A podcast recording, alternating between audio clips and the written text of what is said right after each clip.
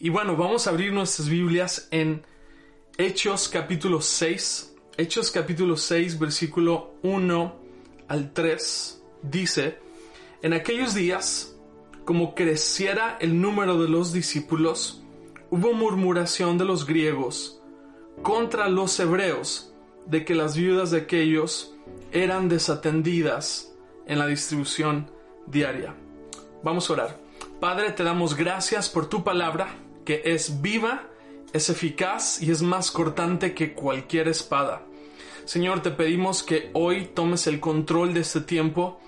Te decimos que eres bienvenido y que puedes hacer lo que quieras con nosotros. Estamos dispuestos para que hoy nos formes. Estamos dispuestos para que nos transformes. Señor, si hay alguien acá con necesidades, con enfermedades, creemos en tu palabra y creemos que tú puedes hacer todo lo que a nosotros nos parece imposible. Para ti todo lo es posible. Así que enviamos la palabra a cualquier persona que ahorita mismo necesita de ti y creemos que este es el momento para poder, Señor, tener un encuentro contigo. En el nombre de Jesús. Amén. Quiero hablarte un poquito acerca de la iglesia. Creo que la iglesia no es una organización. La iglesia es un organismo. Somos el cuerpo de Cristo. Y para que un cuerpo se mantenga saludable, necesita de sistemas saludables, ¿cierto? Si uno de los sistemas de tu cuerpo no está funcionando bien, eh, eso podría poner en riesgo todo tu cuerpo. Imagínate que no funcionara eh, tu sistema digestivo, por ejemplo. Eso sería todo un reto para tu cuerpo. Creo también que hay... Es, es interesante pensar que los, los miembros de nuestro cuerpo que no son visibles, suelen ser los más importantes que los visibles. Los sistemas que están dentro de nuestro cuerpo, eh, que, que no tenemos visibilidad a ellos, ponen a trabajar todo nuestro cuerpo. Y de la misma manera creo que hay personas que son parte del cuerpo de Cristo que no son visibles, pero hacen el trabajo que sostiene la iglesia por completo. Hay personas que son los héroes anónimos y quiero el día de hoy celebrar a todos los invisibles, aquellos que no están presentes en una transmisión, por ejemplo. Quiero agradecer a los que están presentes pero quiero aún más agradecer a aquellos que han estado invisibles, nadie los ve, pero has estado orando, has estado intercediendo, has estado doblando rodilla y clamando y haciendo una labor que ha sido en privada. Y gracias a tus oraciones privadas, Dios nos está recompensando públicamente. Quiero honrar a todos aquellos invisibles que ofrendan, que, que diezman, que hacen posible que la obra, que el cuerpo se mantenga estable, hacen que el cuerpo se sostenga. Eh, así que quiero decirles gracias por esa función que hacen, que sin, sin, sin ese esfuerzo, sin su labor, podría ser todo un desastre.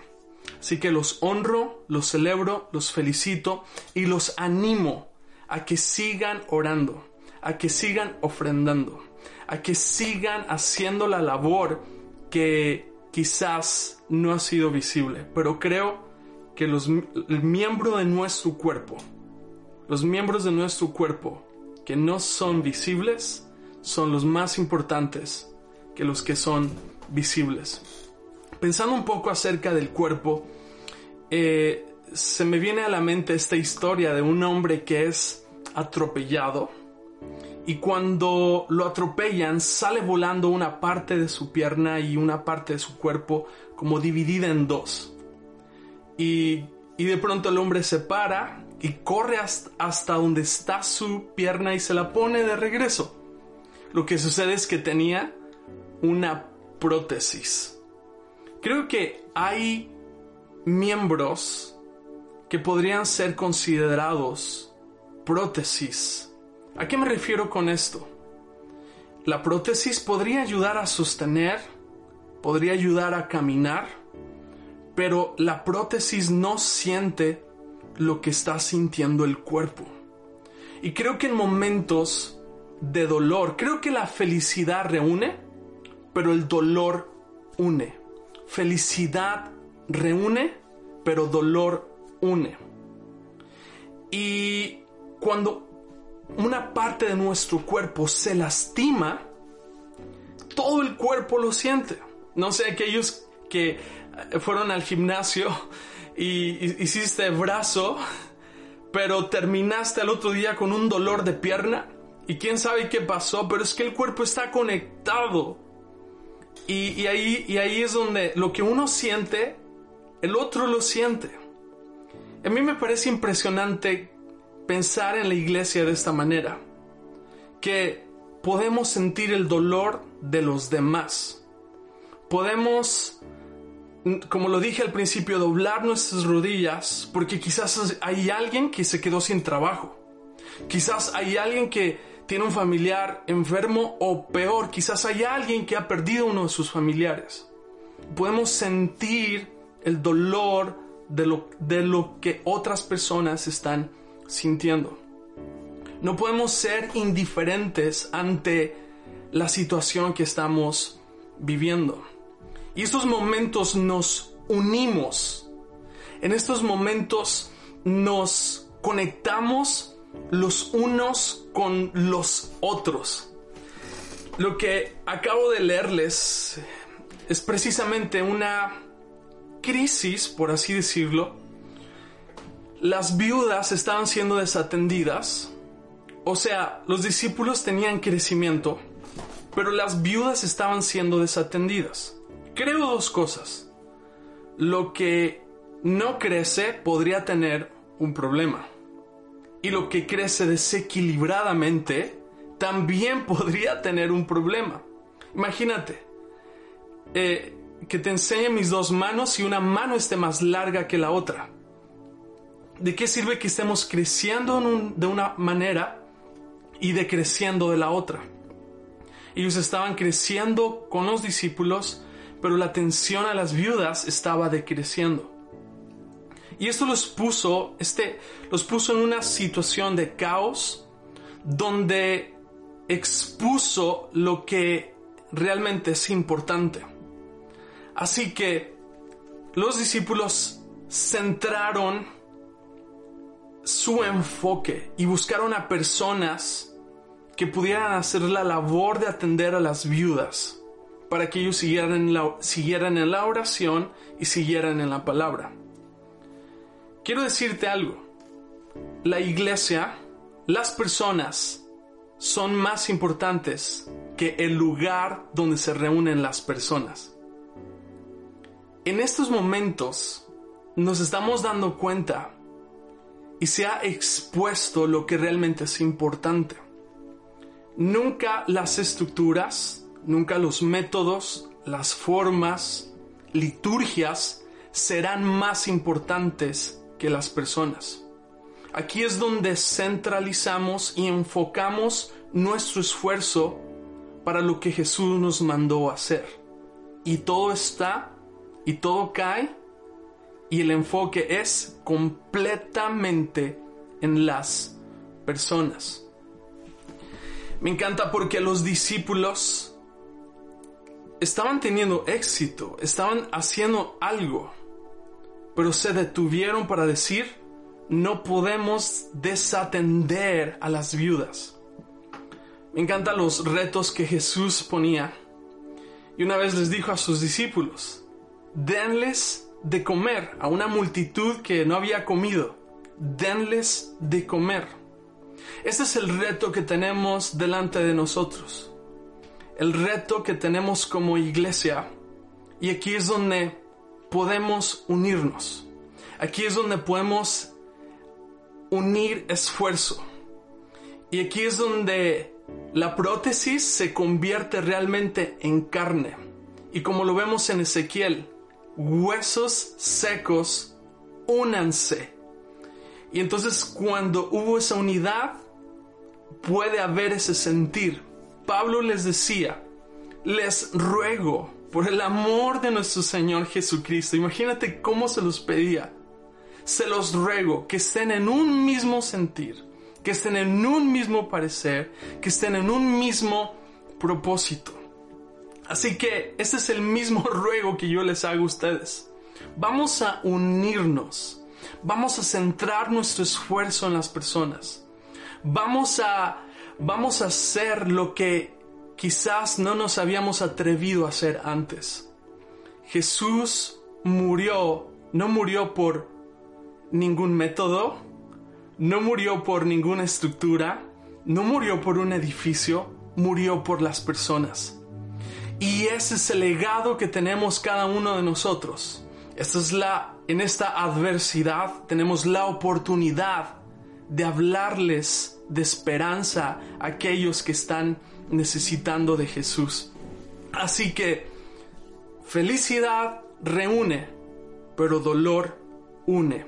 Quizás ahorita no nos podemos reunir eh, físicamente en un edificio pero sí podemos estar unidos en espíritu, podemos estar unidos en un, en un, mismo sentir, creyendo que podemos hacer algo por las personas. Aquí es donde empezamos a buscar aquellos valientes que digan, aquí estoy yo, aquí están mis panes y mis peces, Aquí estoy yo con mi ofrenda, aquí estoy yo con mi diezmo, aquí estoy yo con mi oración, aquí estoy yo con mi apoyo. Vamos hacia adelante porque más personas nos necesitan. Gracias a aquellos invisibles. Gracias a esas personas que han hecho que la iglesia siga avanzando y que la obra siga avanzando. La iglesia no se detiene. La iglesia no se canceló. Solo cambiamos de formato. Porque las puertas del infierno ni nada podrá prosperar contra la iglesia de Jesucristo. Así que este mensaje es un mensaje para que todos nosotros nos enfoquemos y aprovechemos cada una de las herramientas para poder esparcir o voy a, usar, esta palabra, para contagiar a otros de esperanza, para llevar el mensaje de Jesucristo a aquel que nunca lo ha escuchado. Así que para eso necesitamos personas unidas. Y en los siguientes días vas a ver todo lo que se va a estar haciendo. Vamos a estar haciendo caravanas alimenticias, los viajes misioneros, vamos a estar esforzándonos más, uniéndonos, porque las personas nos necesitan. Quiero bendecir a todos los que están acá y quiero decirles a alguien, si tú estás viendo por primera vez esta transmisión y no has escuchado de Jesucristo, quiero decirte que Él está llamando a la puerta, está tocando la puerta y te está diciendo, te estoy buscando. Y si le abres la puerta a Él, tu vida no será la misma. No es casualidad que estés escuchando esta predicación. No es casualidad que estés en este tiempo. El Señor te está buscando y creo que Él puede hacer el milagro que tanto has estado esperando. Creo que las puertas que estaban cerradas se te van a abrir. Creo que el camino que tú veías que era imposible, hoy el Señor te abre camino y sabes que las cosas que no veías las empiezas a ver. Hoy es el día para abrirle la puerta a Jesucristo. Hoy es el día para que nos unamos unos con otros. Porque no solo está pasando en México, es el mundo entero que está experimentando de algo increíble de parte de Dios donde podemos en esta oscuridad ser la luz. Así que queremos decirte que estamos contigo. Escríbenos si necesitas oración. Manténnos al tanto de lo que está sucediendo en tu vida Gracias a aquellos que están llamando por teléfono, los que están en, contacto con aquellos que quizás eh, eh, no saben lo que, no se pueden conectar a las redes sociales o a una transmisión, pero sí por teléfono lo hemos estado haciendo. Así que les envío un abrazo grande, sigamos caminando con fe y quiero decirles, vamos a enfocarnos. Y cuando los discípulos se enfocaron, si seguimos leyendo, dice que el número no solo crecía, al principio crecía, pero ahora se multiplicaba quiero decirte que viene una gran multiplicación y vamos a ver una ola de la manifestación del poder de Dios como nunca antes. Y vamos a estar ahí para recibir de Él. Eh, quiero bendecirte a ti, a tu familia.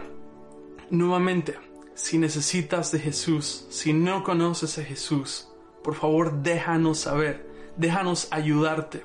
Conéctate con nosotros. Queremos ser extenderte la mano en estos momentos. Aquí hay una comunidad que quiere recibirte, abrazarte y decirte, no estás solo, no estás solo. Estamos contigo, que Dios te bendiga, déjame orar. Padre, en el nombre de Jesús, bendecimos a cada persona que está en este servicio el día de hoy. Pedimos que tu mano poderosa esté sobre sus vidas. Quita toda ansiedad, toda preocupación, cualquier cosa que quiera robarnos la paz Señor, que tu mano de protección esté sobre sus vidas. Ángeles acampen alrededor de ellos. Y te pido, Señor, que hoy podamos estar unidos como un mismo cuerpo, en el mismo sentir, en el mismo parecer, sabiendo, Señor, que vamos a ver una gran multiplicación en todas las áreas de nuestra vida. Gracias por este tiempo y sabemos que nacimos para este tiempo y vamos a salir victoriosos. En el nombre de Jesús, amén y amén. Dios los bendiga. Seguimos conectados en las siguientes transmisiones. No te olvides, sigue siendo generoso. No te olvides, sigue orando y no te olvides de seguir conectado. Dios te bendiga.